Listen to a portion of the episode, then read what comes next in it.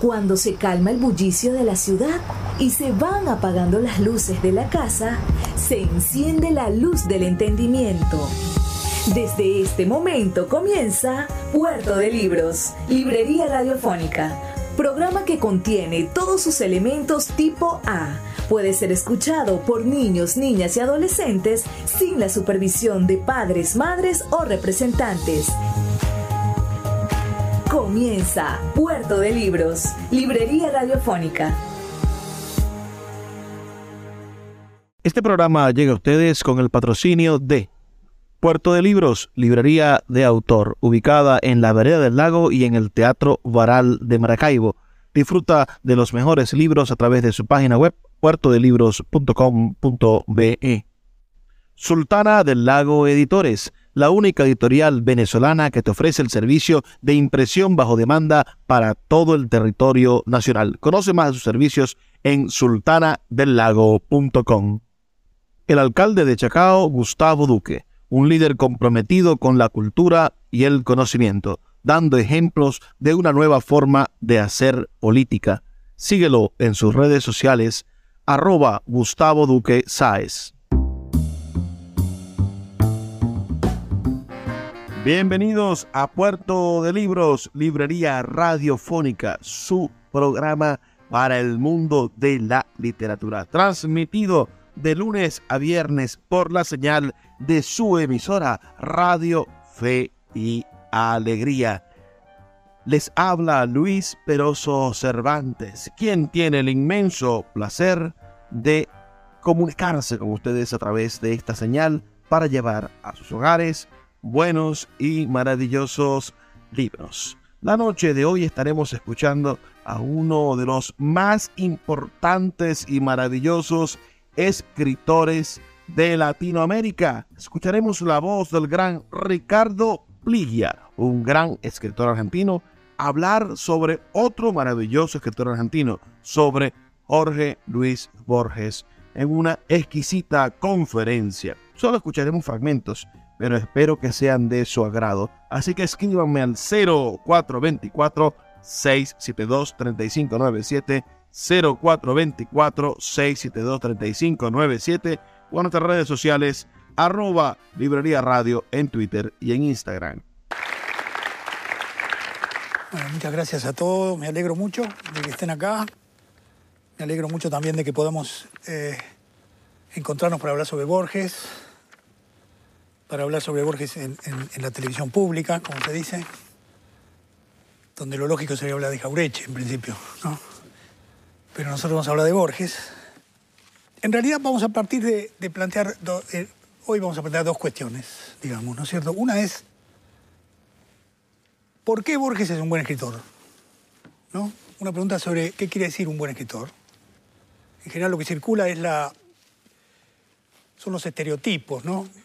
Las versiones rápidas de, bueno, tal es un buen escritor, tal no es un buen escritor. Y me parece que ya no nos detenemos a decir por qué nos parece que un escritor es un buen escritor y habitualmente hablamos de cuestiones que, son interesantes, importantes, pero nos hemos olvidado de esa pregunta, que es una pregunta personal, por un lado, y al mismo tiempo una pregunta que, que está en el centro de cualquier cosa que nos guste hacer, ¿no?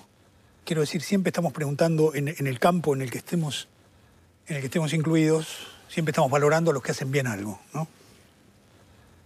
Y en, ese sentido, la literatura sería otro de los lugares donde estamos atentos a ver aquellos que hacen bien eso que quieren hacer. Los escritores lo único que sabemos es lo que no queremos hacer. Lo que podemos hacer es decir qué no queremos hacer. Pero no podemos hacer lo que queremos hacer. Porque si no, todos escribiríamos la Divina Comedia o el Martín Fierro. Sería facilísimo, ¿no?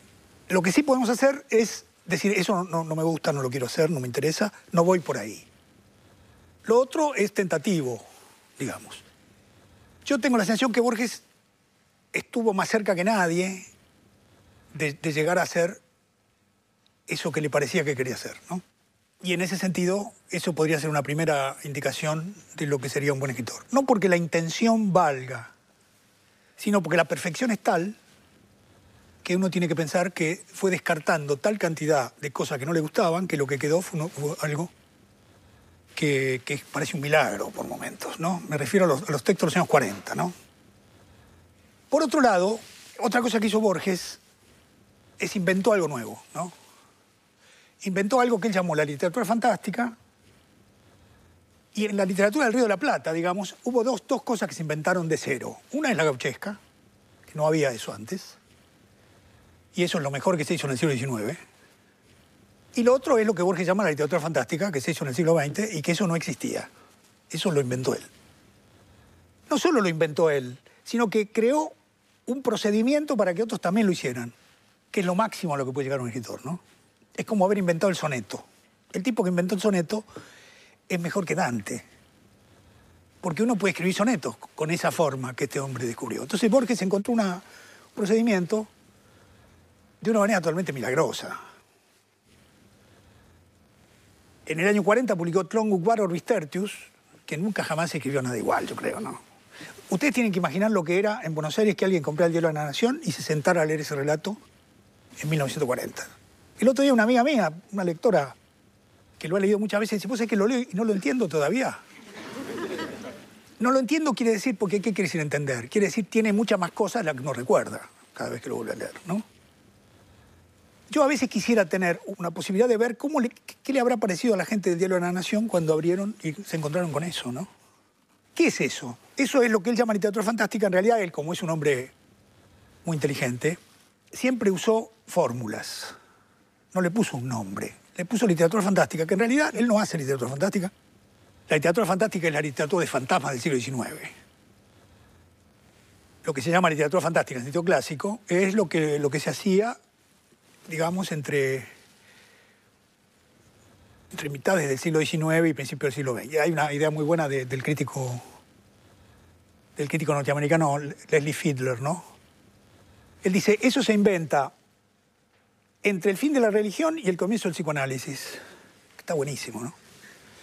Ese mundo de fantasmas, vampiros, toda esa cosa que empieza a aparecer ahí, él dice una cosa buenísima. Ya la gente ha dejado de creer, ¿no? que el mundo está ordenado que con los muertos tenemos una relación porque, porque está el infierno y el, purgatorio, ¿no? Por lo tanto, la mitología religiosa ya no sirve para explicar esas cosas, esas pulsiones que circulan. El psicoanálisis, por suerte, todavía no se ha inventado. Entonces la gente puede tranquilamente hablar de vampiros, hablar de muertos que vuelven, ver fantasmas por todos lados, cada tanto alguien le chupa la sangre a otro. Inventan objetos humanoides que son totalmente sádicos y atractivos suceden las cosas más extraordinarias, en fin. Eso es la literatura fantástica. Lo que hace Borges es otra cosa. Es, yo la llamaría ficción especulativa, la llamaría yo. Y si quieren, la llamaría literatura conceptual. Se parece mucho a lo que decía Duchamp, ¿no? Es mejor que lo que decía Duchamp, pero se parece mucho a lo que decía Duchamp, ¿no? Lo que, lo que Valéry llamó en el Messier Test, Valéry inventó ese personaje Maisietes que a Borges le gustaba muchísimo y que es una especie de Pierre y Maisietes quería inventar la literatura no empírica. 1896, la literatura no empírica. La literatura conceptual. No hace falta que esté el texto escrito. Hay que tener la idea de cómo puede ser ese texto. Después otro lo hará. Eso es Macedonio Fernández. El Ascasubi de, de Borges es Macedonio Fernández. Ustedes se acuerdan lo que le dice Mitre, ¿no? Cuando, cuando Hernández le manda al Martín Fierro, Mitre le dice, Ascasubi será siempre su Homero, ¿no? Nosotros decimos Macedonio será siempre su Homero, ¿no? Porque eso lo había inventado Macedonio Fernández. ¿No es cierto? Un escritor conceptual que escribe una novela que son nada más que prólogos, una novela donde se dice cómo se pueden hacer muchas novelas, una novela donde se puede decir cómo son los lectores, una novela no empírica. Nunca publicó, no le importaba publicar. Le importaba inventar esa forma que después nosotros usamos. Rayuela de Cortázar. Y bueno, es difícil escribir esa novela sin el Museo de la Novela, ¿no? Es otra novela conceptual. Entonces, eso se inventó en el Río de la Plata. Y lo inventó Borges. Macedonio estaba con él, pero lo inventó Borges, ¿no? Porque Borges hacía unos objetos microscópicos. Borges es un, tiene, domina el arte de la microscopía, ¿no?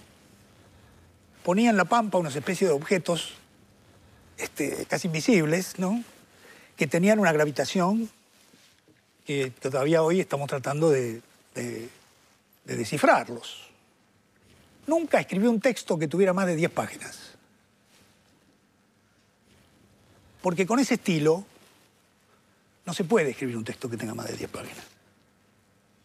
Entonces nunca escribí un texto que tuviera más de 10 páginas, porque ya le parecía demasiado vulgar escribir un texto que tuviera más de 10 páginas. Yo a veces leo la literatura argentina y la literatura mundial, si me disculpan el, el eufemismo, y digo, qué buen cuento de cinco páginas harían con esto, ¿no? Hay un escritor mexicano que escribió cuatro tomos sobre el nazismo, y en realidad eso es Deutsche Requiem. ¡Pac!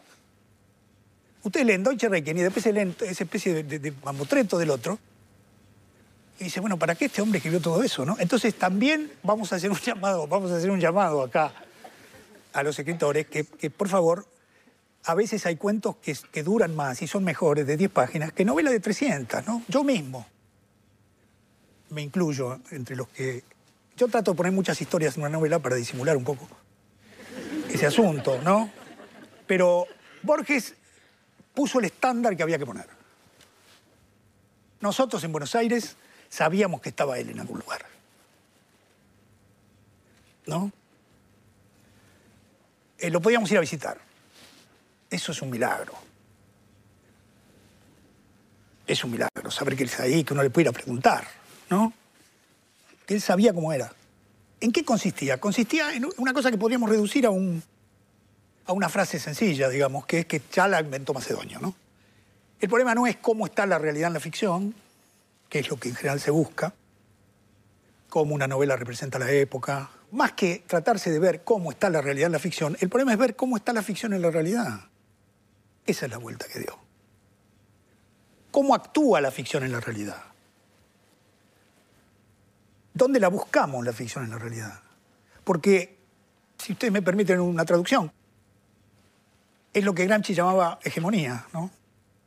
Lo que Valéry llama, dice, Valéry tiene una frase lindísima, él dice, no se puede gobernar con la pura coerción, hacen falta fuerzas ficticias. Es decir, hay que crear un consenso. Por lo tanto, hay que, hay que construir utopía, ficciones, ilusiones, cuestiones. Eh, Macedonio y Borges empezaron a hacer eso, empezaron a buscar eso, empezaron a, a percibir cómo eso funciona. Y, y, Borges trabajó muy bien con, con lo que él llama ficción, es decir, constituyó ese espacio. Y la ficción no es ni verdadera ni falsa. No se puede verificar. No es como el periodismo que si uno sabe la fuente, ellos no lo ponen en la fuente, pero si ellos pusieran la fuente, uno podría verificar si eso es verdad o no. La ficción no, no, no pertenece al campo de la verificación, ¿no es cierto? Por lo tanto, no es ni verdadera ni falsa y trabaja con eso. Escuchas Puerto de Libros con el poeta Luis Peroso Cervantes. Síguenos en Twitter e Instagram como arroba Librería Radio. Seguimos siendo la referencia cultural de Venezuela. Nuestro teatro municipal, Cultura Chacao, la orquesta municipal estuvieron durante todo el año recorriendo el municipio y en nuestra sede del teatro presentando las mejores obras y los mejores eventos del país. También tuvimos nocturneando, recorrimos todo Chacao con una de las mejores actividades que se hacen en el país, donde se mezclan los comercios con los vecinos y las miles de personas que nos visitan. También tuvimos muchos conciertos, actividades deportivas mezcladas con lo cultural, haciendo de Chacao esa referencia, esa referencia segura donde todo el mundo quiere venir a divertirse con la tranquilidad y seguridad de estar en el mejor municipio de Venezuela. El poeta Luis Peroso Cervantes le acompaña en Puerto de Libros, Librería Radiofónica, por Radio Fe y Alegría, con todas las voces. Seguimos en Puerto de Libros, Librería Radiofónica, escuchando la sabiduría del gran Ricardo Piglia, premio Rómulo Gallegos de novela, ese premio maravilloso que se entrega en Venezuela. Está hablando sobre el gran, grandísimo escritor argentino, Ricardo Piglia también es argentino, sobre el grandísimo escritor argentino Jorge Luis Borges. ¿Conocen ustedes algo de esta conferencia o conocían ustedes a Jorge Luis Borges o al gran Ricardo Piglia? Escríbanmelo al 0424 672 3597 0424 672-3597 o a nuestras redes sociales, arroba librería radio en Twitter y en Instagram. Vamos a seguir escuchando esta conferencia. No se pierdan ni un instante de esta genialidad. La ficción no, no, no pertenece al campo de la verificación, ¿no es cierto? Por lo tanto, no es ni verdadera ni falsa y trabaja con eso. Mantiene clara la distinción, no, no es que todo sea ficción. Mantiene clara la distinción Borges. Lo que hace ver es la vacilación, la dificultad de moverse ahí, porque nosotros en la realidad no podemos actuar así. Nosotros en la realidad tenemos que partir de lo que sabemos y decir, no, esto es la verdad, no, no voy a andar ahora pensando si esto... De modo, la literatura es una experiencia con esa incertidumbre que nosotros en la realidad debemos dejar de lado. Porque no, si no, no se podría vivir. Yo tengo que confiar en la persona que está, tengo que estar seguro de que esa persona para mí es una buena persona, no puedo estar pensando o tener alguna pequeña duda, pero no puedo moverme en la realidad con, la, con, la, con una percepción, digamos, como se suele pensar ahora en el pensamiento, en el cinismo obligatorio actual, ¿no? Que, que, que la verdad no existe, ¿no es cierto? Que en realidad no hay totalidad, ese tipo de cosas. No habrá totalidad, pero el sujeto se maneja con una totalidad, si no, ¿cómo hace? No puede ni tomar el colectivo. Si no sabe que el 60 va hasta tal lugar, si no sabe la totalidad y piensa, no, está todo fragmentado, ¿qué, qué va a hacer? Después volverá a la casa y se mandará una teoría sobre que la realidad en verdad no... Se terminaron los, grandes relatos, esa, esa tontería, ¿no? Que entonces no hay totalidad. Como no hay totalidad, no hay sentido. Eso es lo que les gusta decir, ¿no? En cambio, eh, Borges cree en la totalidad, ya lo vamos a ver nosotros más adelante. Está seguro de que existe el orden y existe la totalidad, si no, no escribiera lo que escribe, ¿no? No tiene nada que ver con esa tontería que llaman el posmodernismo. Él escribía estas cosas en el año 40 cuando estaban todos, ni siquiera habían nacido los abuelos. De los tarados que ahora hablan de, de la posmodernidad. No, él no tiene nada que ver con la posmodernidad. Él escribe textos breves porque le gusta concentrar la prosa. Y le gusta ser preciso en lo que escribe. No es que la moda que ahora cu- cualquiera que escribe un fragmento dice, no, porque yo soy... No, no quiero ni decir la palabra, ¿no? Eh, esa cuestión de, la sensación que produce la literatura cuando está bien hecha es una experiencia que nosotros siempre debemos realizar, ¿no? La literatura nos hace hacer esa experiencia más que ningún otro lugar porque es una experiencia con el lenguaje.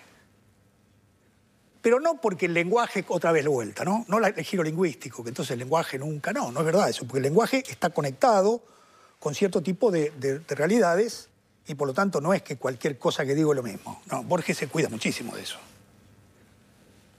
Entonces, construyó la ficción especulativa, construyó un modo de hacer cosas, digamos, un procedimiento que permite a otros. Yo les voy a poner dos ejemplos. Uno, un ejemplo de, alguien que admiramos y queremos mucho, que es David Viñas, ¿no? Que admiramos muchísimo a David. David un día se hizo el vivo y dijo: Si me apuran, voy a decir que Walsh es mejor que Borges. Está bien, se hacía como el compadrito, ¿no? Porque estaba, como él quería decir que Walsh era mejor que Borges, entonces, si me apuran a mí. Entonces dijo, por ejemplo, nota al pie. Y bueno, no se puede escribir nota al pie sin tlón. En tlón está la realidad y después hay un, texto escrito que incide sobre la realidad y lo transforma. Esa enciclopedia donde se, se cuenta la historia de ese mundo, ya vamos a volver al texto. Hay una enciclopedia que reconstruye el universo paralelo de un mundo, como si fuera la enciclopedia británica, pero sobre un mundo que no existe. Está igual que la enciclopedia británica, que describe el mundo en el que vivimos, dice Australia, tal, pero esa es una enciclopedia que describe un mundo imaginario. Uno que se llama Tlón, otro que se llama Ukbar. Por lo tanto, uno lee esa enciclopedia y sabe cómo es ese mundo, del mismo modo que si uno lee la enciclopedia británica, sabe cómo es el mundo en el que estamos moviéndonos. Tiene alguna idea, por lo menos. Hasta ahí estamos bien, es un mundo paralelo. Pero resulta que el mundo paralelo de Tlón empieza a intervenir en la realidad y lo empieza a transformar. El final del relato es extraordinario, ¿no? Dice, el mundo será Tlón. Yo estoy acá traduciendo, dice Borges, y ya me veo venir. Bueno, el relato de, Walsh, que es extraordinario, es igual. Es, alguien que va y cuenta la historia de cómo se suicidó un- un- una persona, y después hay una carta que va perturbando todo eso y que va in- invadiendo la- el relato en tercera persona.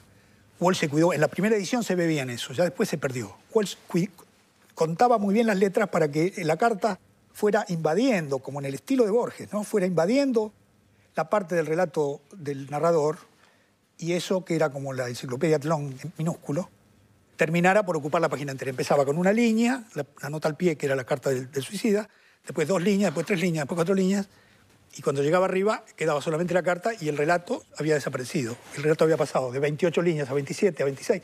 Había hecho un trabajo borgiano, digamos. ¿no? Entonces David tiene razón que es un gran relato, pero también podría haber pensado que no tenía por qué hacerse el compadrito y decir que... Porque qué quería decir David? Me gusta más Wall porque es de izquierda. Tiene razón. Otro ejemplo les voy a dar de un- de una novela que yo admiro muchísimo, Philip Dick. Philip Dick, el de, el de Blade Runner, para poner las películas siempre nos ayudan, ¿no? Él tiene una novela extraordinaria que se llama El hombre en el castillo. Una novela del año 61. Él había leído Tlón en una revista de, de- de ciencia ficción perdida por ahí. En El hombre en el castillo, la novela empieza, los nazis ganaron la guerra. Entonces, los nazis ganaron la guerra, Estados Unidos está ocupado por el Japón. En Europa están los nazis, en Estados Unidos están los japoneses, que, imponen un tipo de vida muy particular. Por ejemplo, la gente tiene, para hacer cualquier cosa, la gente tiene que leer el Ching. Es lindísima la novela, ¿no? Los norteamericanos es- están totalmente sometidos por los japoneses. Este, el horror, ¿no? ¿Cómo sería la vida si los nazis hubieran ganado la guerra? Está todo así y de pronto empiezan a hablar de una novela que hay, de un tipo que está en un castillo escondido, que se habla de esa novela que parece que es una novela prohibida, que no se puede ni siquiera nombrar. ¿De qué trata esa novela? Esa novela es una novela de ciencia ficción cuyo tema es los nazis perdieron la guerra. Entonces, la novela de ciencia ficción cuenta una historia totalmente fantástica que consiste en que resulta que los nazis perdieron la guerra, los rusos entraron primero en Berlín, Norteamérica es un país libre. Bueno, eso es Tlón. Es decir, que la realidad ficcional es la realidad, eh, ustedes pueden sacar la conclusión que sea, ¿no? Pero es, es este juego entre algo escrito, una ficción, que produce un efecto en la realidad. ¿No? Eso no es que Borges lo haya inventado, nadie inventa nada, no es que Borges haya inventado todo. Borges llevó eso al- a la perfección. Y la perfección es había planteado una cuestión que nos va a acompañar en la discusión, que es este asunto de cómo un escritor construye una ficción del origen, es decir, cómo, cómo se imagina que empezó a escribir y cómo, y cómo cree que fueron las condiciones que le permitieron tomar la palabra, digamos, ¿no? Eso en todos los escritores está. Y de manera distinta, ¿no? En Borges dijimos, para decirlo con Freud, esa novela familiar, ¿no? Freud dice, bueno, a partir de la diferencia sexual y la diferencia social entre los padres, el padre pobre o rico y la madre pobre o rica, el padre bello, la madre fea, el, el chico construye una novela e ima- imagina que es hijo de un rey o hijo de una reina. Luego, dice Freud, nosotros olvidamos eso. Es uno de los análisis más interesantes de Freud, ¿no? muy literario además. Eh, les recomiendo el texto, se llama La novela familiar, es lindísimo. Y la literatura tiene mucho que ver con la novela familiar, ¿no? Entonces, esta, esta construcción no es ni verdadera ni falsa, para volver a lo que decíamos antes. Es decir, Borges desplaza elementos de su, de su vida. Están todos los elementos de su vida, pero cambiados un poco de lugar. Y como les decía, él se construye como un heredero, ¿no? Como el que ha recibido una propiedad vía el linaje de su madre y vía el linaje de su padre, que son como dos linajes fuertísimos, ¿no? Por un lado, la memoria de la madre y en la memoria de los antepasados fueron soldados y estancieros, dice Borges. Fueron soldados y estancieros. Por el otro lado, la biblioteca paterna, por lo tanto, los intelectuales, los eruditos, los lectores de la Biblia, ¿no? De modo que antes de empezar a escribir ya lo tiene todo, ¿no? Porque también tiene la historia argentina. Lo tiene a Sarmiento, digamos, por el lado de la biblioteca, y lo tiene Hernández por el lado de la épica, ¿no? Borges no era, no era humilde, Borges, ¿no? Dijo, bueno, lo tengo todo acá, voy a hacer de nuevo todo, ¿no?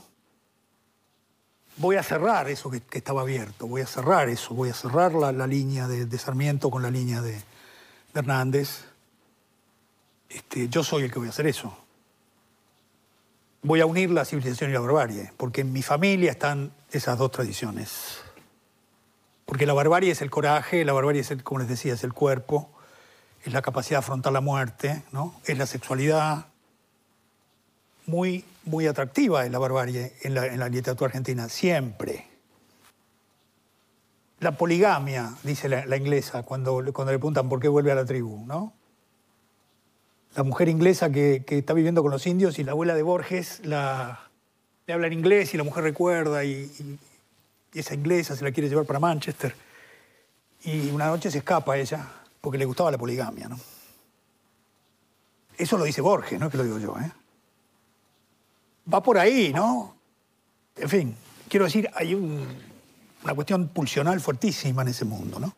Del otro lado está la pureza de la, de la reflexión, la pureza de, de la letra, ¿no? Pero también está la, la carencia, ¿no? Que en Borges siempre está esa idea, ¿no? El paraíso de la biblioteca, pero el encierro de la biblioteca también, ¿no verdad? Si no tuviera ese doble movimiento, no sería el escritor que es. Si cuando estuviera en la biblioteca no se sentiría incómodo porque dice la vida sigue afuera, y si cuando estuviera metido en, la- los arrabales no pensara me tengo que volver a leer porque si no vuelvo a leer mi vida se va a destruir, no sería el, el buen escritor que es, ¿no? Entonces, digo, estas ficciones del origen uno las encuentra, por ejemplo, en Puig. Bueno, Puig iba a la tarde con su madre a ver películas de Hollywood en un pueblo. No sé si iba todas las tardes. Pero ese es el mito de origen, ¿no? Quiero transmitir esa emoción de esos melodramas de Hollywood y de la emoción de estar con mi madre viendo las películas, como si yo fuera una nena que miro las, películas que miran las mujeres en los pueblos. Puerto de Libros, Librería Radiofónica, tu canal diario para encontrar nuevos libros. Con el poeta Luis Peroso Cervantes. Síguenos en arroba Librería Radio. Puerto de Libros, librería de autor, la librería que estás buscando. Te invita a visitar sus dos sedes, en el Teatro Varal de Maracaibo y en la Vereda del Lago. Dos cautivadores espacios donde podrás entrar en contacto con la literatura, con el arte, con todos los conocimientos de la humanidad a través del instrumento maravilloso que es el libro abiertos de lunes a domingo. Consulta sus redes sociales arroba Puerto de Libros o su página web www.puertodelibros.com.be donde encontrarás la tienda virtual más grande de libros de Venezuela. Puerto de Libros, librería de autor, la librería que estás buscando. Si te gusta nuestro programa, puedes apoyarlo con un pequeño aporte mensual de 2 dólares. Un acto de micromecenazgo puede mantener en línea nuestro programa a través de nuestras plataformas virtuales y de la Red Nacional de Emisoras Radio Fe y Alegría. Sé parte de la manera en la que transformamos la realidad y el pensamiento a través de la literatura. Apóyanos para seguir llevando a tus hogares Puerto de Libros, Librería Radiofónica. Más información al 0424 672 3597. El poeta Luis Peroso Cervantes le acompaña en Puerto de Libros, Librería Radiofónica, por Radio Fe y Alegría, con todas las voces.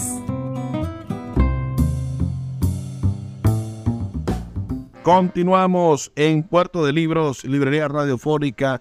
¿Qué les parece esta maravillosa conferencia del gran escritor argentino Ricardo Piglia, hablando sobre otro gran escritor argentino, sobre el gran Jorge Luis Borges? Espero sus comentarios al 0424-672-3597. 0424-672-3597. Mi número de teléfono personal para que nos comuniquemos. Reporta tu sintonía, di de qué parte del país nos escuchas y a continuación, por supuesto, sigamos escuchando esta maravillosa conferencia del gran Ricardo Piglia. Quiero transmitir esa emoción de esos melodramas de Hollywood y de la emoción de estar con mi madre viendo las películas, como si yo fuera una nena que miro las, películas que miran las mujeres en los pueblos. Un mito de origen fuertísimo, ¿no? El de Puig, que permitió eso que hizo, ¿no? Que es una cosa única. Puig, ¿no? Un escritor. Quiero decir, entonces, Art es lo contrario de Borges, ¿no? Borges es el propietario de todo, Art no tiene nada. El juguete rabioso es robo unos libros Astier entra a robar en la biblioteca de una escuela. Yo creo que es el acto más transgresivo que he leído, ¿no? Entran a robar en la biblioteca de una escuela. El acceso a la cultura es un acceso transgresivo. Eso es Roberto Ar. No tiene nada. Entonces, es siempre bueno buscar estos, estos caminos de lectura porque eso permite construir el modo en que el escritor piensa su lugar en la sociedad, no el modo real en el que está. Que cierta crítica sociológica suele asociar a, los, escritores con su lugar, y Sartre tiene una frase bellísima sobre eso. Sartre decía, Valéry es un pequeño burgués, pero no todos los pequeños burgueses son Valéry. Con lo cual queda liquidada la crítica sociológica, ¿no? Qué es lo que lo hace distinto a este tipo, ¿no? ¿verdad? A Borges. Entonces, ese sería el, punto sobre el cual vamos nosotros a discutir luego cuestiones que no solamente son internas, sino también tienen que ver con sus posiciones políticas. Porque pareciera que es desde ahí, desde donde él toma posiciones políticas. Con esa posición que es una posición que no es el sistema de, de legitimidad que funciona en la sociedad burguesa, donde es el mérito, ¿no? No el nacimiento el que define el valor de los sujetos, ¿no es cierto? La Revolución Francesa termina con esa idea de que uno donde nació es ahí donde tiene su lugar en la sociedad y empezó la idea de que en realidad lo que hay que hacer para tener un lugar es este, ganárselo, ¿no? Digamos, la utopía. No importa cuál es el lugar de nacimiento, lo que importa es lo que el sujeto hace con su vida. Mientras que Borges está en una posición preburguesa, digamos, ¿no? En esa cuestión. Ahora, es esto que nosotros describimos así, al mismo tiempo es, tiene mucha fuerza desde el punto de vista de la construcción de la ficción, porque la memoria y la biblioteca son grandes estructuras de construcción de ficción para Borges. No son solamente elementos que podemos leerlos como una cuestión ligada a, cómo piensa el lugar o la propiedad desde la cual escribe, sino también son máquinas de ficción. La memoria es una máquina de construir ficciones, ¿no es cierto?, en Borges, y la biblioteca es otra máquina de construir ficciones. Entonces, son grandes maquinarias que no son solamente, lo son también, ¿no?, como, como digamos, grandes condensaciones de, propiedades en el sentido fuerte de la expresión, ¿no? ¿Qué otra cosa puede necesitar un escritor sino tener una memoria que sea la memoria de la patria y una biblioteca que tenga todos los libros? Bueno, eso tampoco eso garantizaría nada, pero está bastante bien si uno empieza así, ¿no? Entonces, pero a la vez, e, estos lugares son grandes lugares de, de construcción de la ficción y Borges realiza una operación extraordinaria porque escribe una serie de relatos para cada uno de estos linajes. ¿no? Escribe los cuentos de cuchilleros, que parecen cuentos escritos por otro escritor y que uno puede seguir esa línea, como respuesta, como deuda, como pagando la deuda con, la tradición épica de la memoria. Y escribe los grandes cuentos de la erudición borgiana, digamos, el juego con la erudición borgiana, como, su, retribución al, al hecho de haber recibido esa biblioteca y no solo hace eso, sino que cuenta dos veces su comienzo en la ficción. ¿no? Extraordinario, ¿no?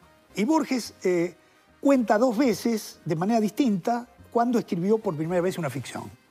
Porque el Borges que nos importa a nosotros es el Borges que empieza a escribir ficción, que deja casi por mucho tiempo de escribir poesía y que empieza a escribir un tipo de ensayo que ya está contaminado por la ficción. Eso empieza en 1933, digamos, y termina en 1953. Esos son los grandes años. ¿no? Lo que hay antes de eso, desde el 23 al, 33, son tanteos comienzos. ¿no? Entonces él dice, mi primer cuento fue Hombre de la esquina rosada, dice. Y como yo era muy tímido, no me animé a publicarlo con mi nombre y lo publiqué con el, seudónimo, con un seudónimo de, de, mi familia materna, Francisco Bustos, cosa que es así. Él publica en crítica en 1933, hombres pelearon, que es en realidad Hombre de Esquina Rosada, con el seudónimo de Francisco Bustos. No se anima a tomar la palabra, diríamos nosotros. Escribe ese cuento, pero no se anima a firmarlo con su nombre. Luego lo incorpora a Historia Universal de la Infamia y luego tiene con ese cuento siempre una razón muy contradictoria. Y me olvidaba, antes de escribir Hombre de Esquina Rosada, escribe un relato que sale en la revista Martín Fierro en el año 27 que se llama Leyenda Policial, donde empieza a aparecer el tema del, duelo. O sea que hay como unos titubeos para hacerse cargo de esa tradición a partir de la cual va, a escribir esos relatos, que son relatos de la oralidad, ¿no? Son relatos de la oralidad fuerte. A mí tan luego hablarme del finado Francisco Real. Así empieza, ¿no? A mí tan luego, ya está muy seguro el narrador, ¿no? Y del otro lado, para mantener el, juego este, aunque ahora vamos a ir hacia la memoria, del otro lado, en la zona de la biblioteca, él escribe el acercamiento al Motasim, que es como lo que viene antes de Pierre Menauto del Quijote, que tiene esa estructura extraordinaria que Borges inventa ahí, que es hacer la reseña verdadera de un libro imaginario. Que eso lo inventa él. No es que lo inventa, ¿no? Porque ya lo había hecho, siempre alguien lo hizo, pero quiero decir, él toma eso, bueno, hace eso en muchísimos textos, en Clon, por ejemplo, ¿no? Hace como, como si uno escribiera una reseña o una biografía de un escritor y dice todo como si fuera absolutamente verdadero, pero el, escritor está inventado, ¿no? Con el acercamiento al Motasim, todos lo leen como un ensayo, porque tiene la forma de un ensayo, es un cuento extraordinario, y Borges dice, uno de mis amigos lo mandó a pedir a Inglaterra el libro. Ustedes van a creer que yo me encarnizo con Bioy, pobre, ¿no? Pero fue Bioy el que hizo eso. Vamos a sacar a Bioy, vamos a borrar todo lo que yo dije de Bioy, que es un tipo admirable en muchos sentidos. Pero la verdad que sí, que se creyó el relato, como muchos, y, Borges le hace el chiste y dice, un amigo, eh, cuando leyó El acercamiento a Motassim, encargó esa novela policial de la que se habla ahí, que era un invento de Borges. Y, y en la Facultad de Filosofía y Letras, de la Universidad de Buenos Aires. Lo ficharon a Pierre Menard como un autor real. ¿No es cierto? Entonces, inventó algo muy raro, donde nunca estamos seguros de qué es lo que pasa con esos textos, ¿no? con ese movimiento. Entonces, eh, también en el caso de Pierre Menard contó esa historia bellísima que él tuvo ese accidente y que casi muere con el accidente que después cuenta en el sur, y dijo yo pensé que si me ponía a escribir un ensayo y no podía, o trataba de escribir un poema, que era lo que había escrito antes, y no me salía porque la enfermedad me había arruinado, hubiera sido atroz. Entonces dice, traté de hacer algo que nunca había hecho y escribí mi primer cuento, Pierre Menard. Es decir, que para cada una de, las, de los linajes escribe el cuento inicial, que efectivamente es el cuento inicial de una serie, ¿no? que uno podría, y que nosotros vamos a tratar de reconstruir. Luego, entonces, eso es un poco la cuestión que nosotros vamos a mantener Hoy vamos a referirnos a la cuestión de la, memoria y a toda esa serie de cuentos y, la semana que viene vamos a trabajar sobre la biblioteca y la serie de cuentos de la biblioteca. Y luego en, la última vamos a tratar de, empezar a juntar todo, ¿no? Cuando yo empecé a escribir, yo era un joven barroco como todos los jóvenes lo son, por timidez. El escritor joven sabe que lo que dice no tiene mucho valor y quiere esconderlo, simulando ser un escritor del siglo XVII o un escritor del siglo XX, digamos. Pero en cambio ahora yo no pienso ni en el 17 ni en el 20, trato simplemente de expresar lo que quiero y trato de hacerlo con las palabras habituales, porque, porque solo las palabras que pertenecen al idioma oral son las que tienen eficacia. Es un error suponer que todas las palabras del diccionario pueden usarse. Hay muchas que no pueden usarse.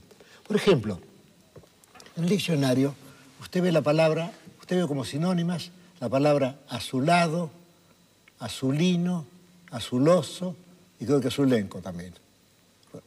La verdad es que no son sinónimas.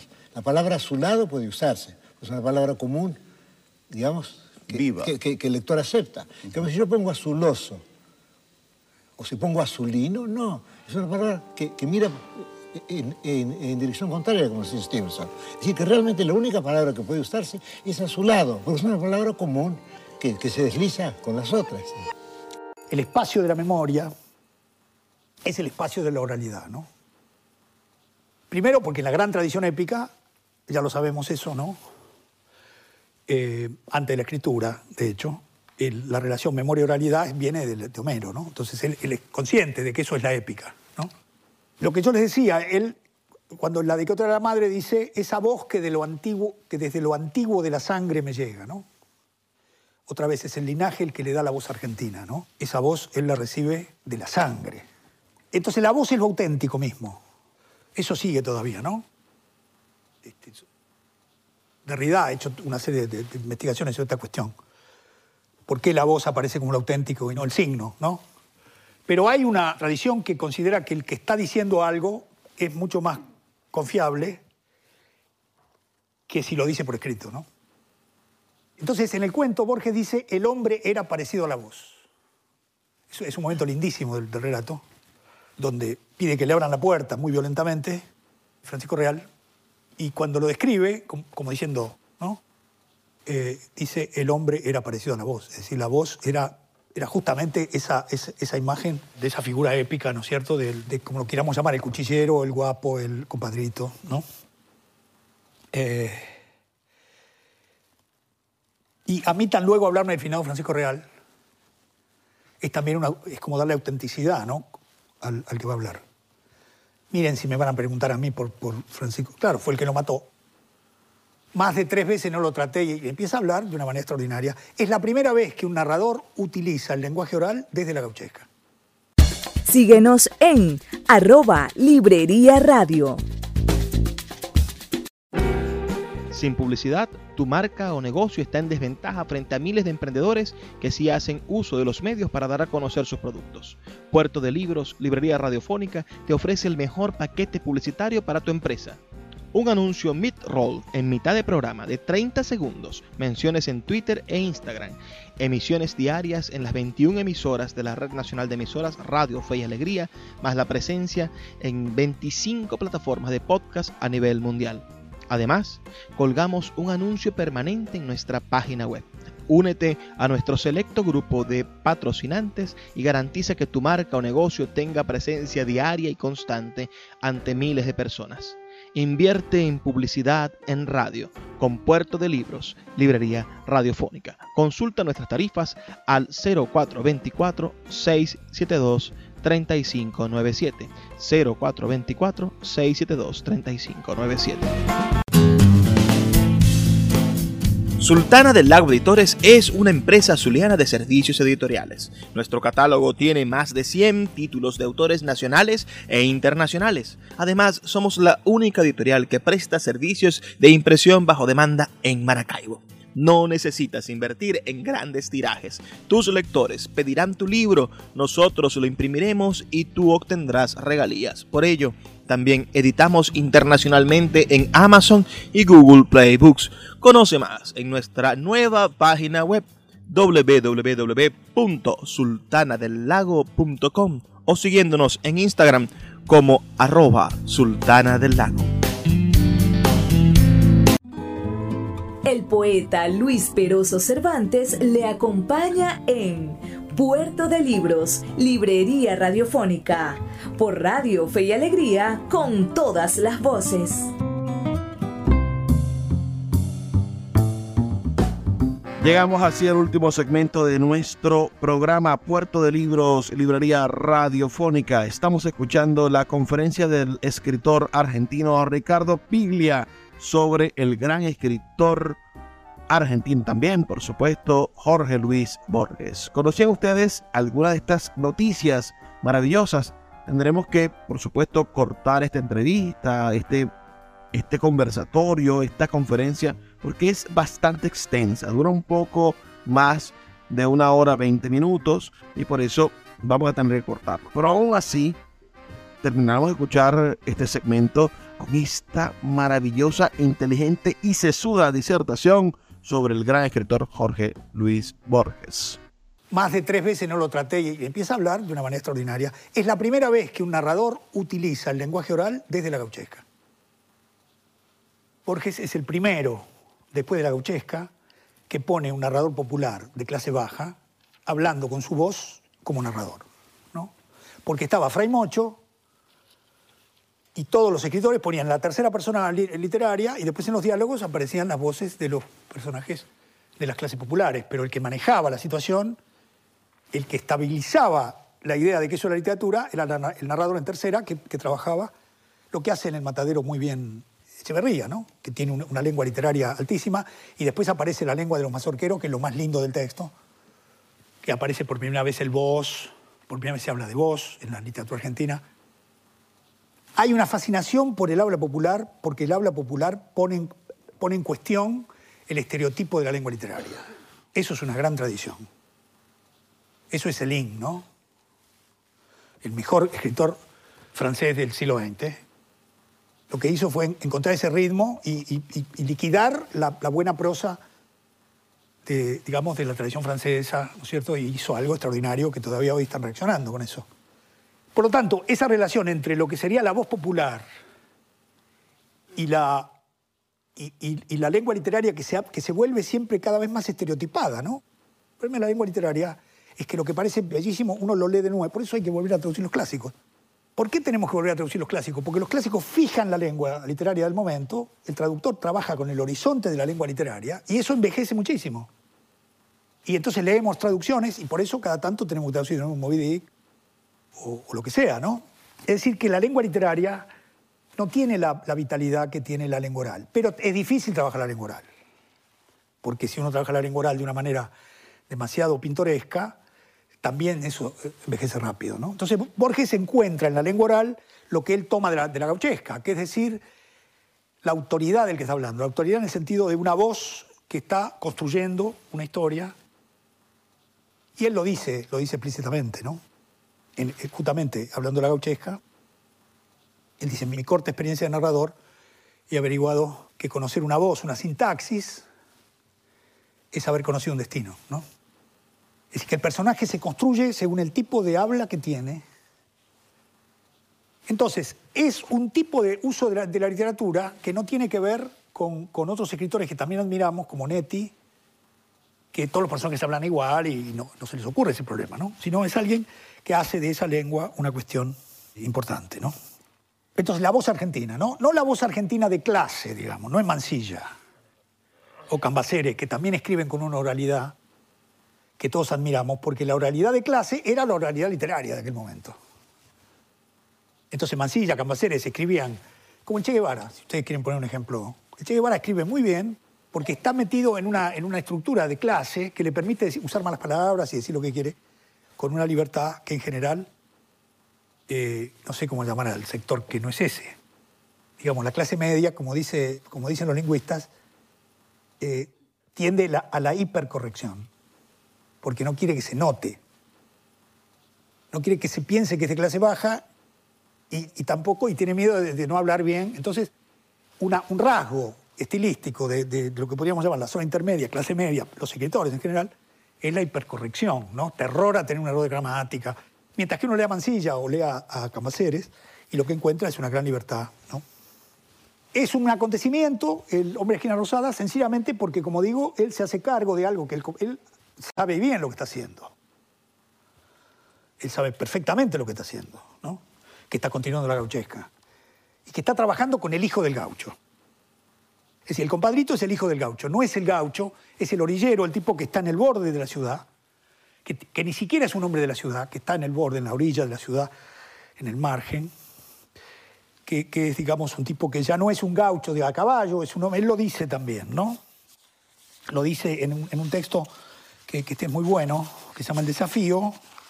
Dice, hay un relato legendario o histórico que prueba el culto al coraje.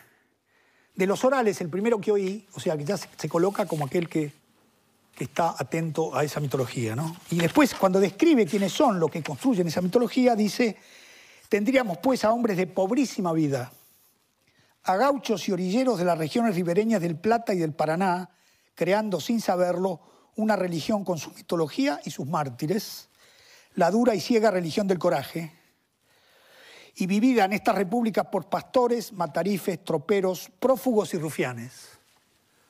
Entonces, los protagonistas de- del culto al coraje son los marginales, ¿no? Que vivían en el conurbano, porque ese era el conurbano de aquel momento. El sur, Barracas, donde empieza el matadero, donde, estaba, donde estaban los mataderos del sur y donde estaba la zona que habían abandonado los ricos, ¿no es cierto? Y que por lo tanto aparecía como una zona donde estaba la mazorca. Estaban, digamos, los peligrosos de aquel momento, ¿no? Los que, digamos, producen el efecto ahí con, con el matadero son los que persiguen a, a los personajes de Amalia, ¿no? El sur de Borges, que es como, como la condensación de Buenos Aires, ¿no? Porque es la ciudad antigua, ¿no es cierto? Es, es- es, de hecho la ciudad para Borges, es la ciudad del bajo fondo, es la ciudad de los corralones, la ciudad de- los eh, mataderos, ¿no? La ciudad donde están los prostíbulos.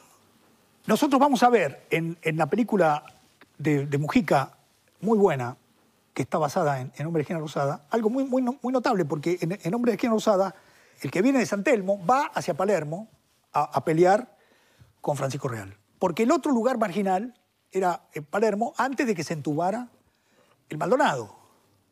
Era una zona baja, una zona de clases populares bajísima. Cuando se entuba, esa zona empieza a subir y se convierte en lo que fue después. Pero ahí está la penitenciaría, se llamaba la Tierra del Fuego, era una zona peligrosísima, era otra vez el conurbano. Y en la película se ve el, viaje en carro que hace Rosendo Juárez con los guitarristas que van con él, eh, se, la ve muy bien, se ve muy bien cómo recorren todo el sur, viene en el sur, está el carnaval, están los negros en el sur, donde estaban en general los negros de Rosas, digamos, que habían quedado ahí, y se, y se vienen hacia Palermo por abajo. Entonces, bordean la ciudad, no entran en la ciudad. Una de las características de estos compadritos de Borges es que, que no entran en la ciudad, siempre están en el borde de la ciudad. Quería decirles algo más sobre el hecho de que Borges cuenta este relato, es siempre el mismo relato, siempre son dos que se enfrentan, ¿no es cierto? Y la forma es siempre la misma. A Borges es a quien le cuentan ese relato. Borges está en un bar y viene alguien y dice, Borges le voy a contar una historia y le cuenta. Aquí, en Hombre de la Esquina Rosada, es muy lindo el final porque el que cuenta es el asesino, pero eso está oculto y lo sabemos al final del relato, casi sin darnos cuenta, con el final. Yo me fui tranquilo a mi rancho, dice el que está contando la historia, el oriental, ¿no? Que estaba a unas tres cuadras. Ardía en la ventana una lucecita que se apagó enseguida porque la lujanera se fue con él. Porque como él mató, la mujer se va con el más valiente. De juro que me apuré para llegar enseguida.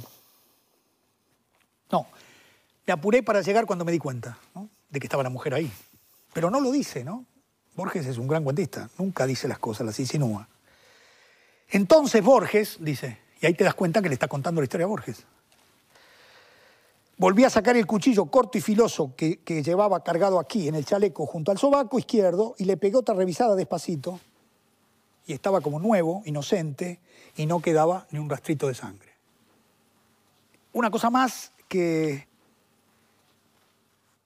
que me parece importante es que, por un lado, eh, Borges está más ligado a Moreira como héroe que a Fierro es más Moreira que Fierro, digamos, el que él tiene en la cabeza, ¿no? que es un hombre de esa zona, era un hombre de la, matanza, Moreira. Él toma de, Fierro, toma el tono oral y de Moreira toma el personaje que ya no es un gaucho, digamos, que es un gaucho de la orilla, es un hombre que es, que es, un, es un guapo electoral, es un, es un, es un guardaespaldas de, de los caudillos, es un hombre que ya está metido en la política. Hemos hablado de la memoria como uno de los espacios decisivos, digamos, en la, en la ficción eh, de Borges, que además tenía para nosotros sentidos no solamente de construcción, de ficción, sino también algo muy ligado a su propio imaginario del lugar y de las propiedades a partir de las cuales era capaz, o se sentía capaz, o se sentía autorizado, pero también inhibido, ¿no es cierto?, de construir su obra. La memoria y la biblioteca parecían estar antes de la escritura. Estaban antes de la escritura. Entonces eso es un respaldo, pero también es un peligro.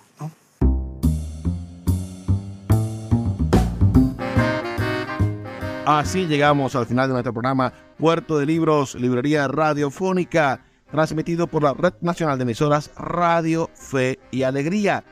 Hablo para ustedes Luis Peroso Cervantes, esta noche escuchando al gran escritor argentino Ricardo Piglia conversar sobre el otro gran, grandísimo, gigantesco escritor latinoamericano, Jorge Luis Borges.